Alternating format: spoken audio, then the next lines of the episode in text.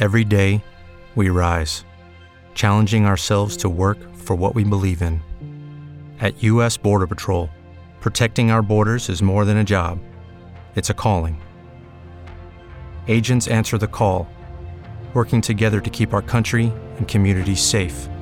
If you are ready for a new mission, join U.S. Border Patrol and go beyond. Learn more at cbp.gov/careers. Nutri Band News com Ana Paula Fidelis.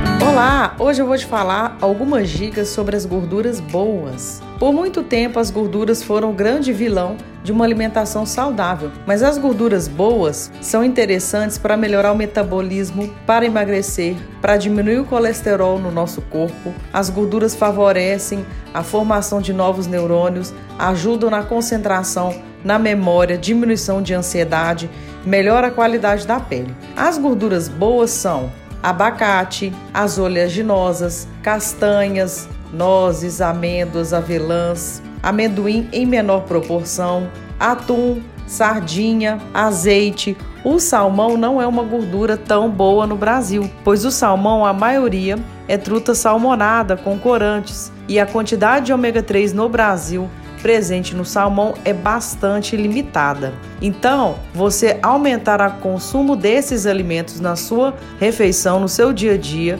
vai melhorar sua qualidade de vida, proteger contra doenças cardiovasculares, câncer e outras doenças. Eu vou passar uma dica para vocês sobre a questão das oleaginosas. É interessante você em fogo baixo assar por 3, 4 minutinhos porque isso diminui o fator antinutricional que é presente nessas oleaginosas. Esse fator antinutricional impede a absorção de algumas vitaminas e minerais. Se você quer continuar ouvindo dicas sobre nutrição, fica aqui na Rádio Band News FM e lá no meu Instagram, arroba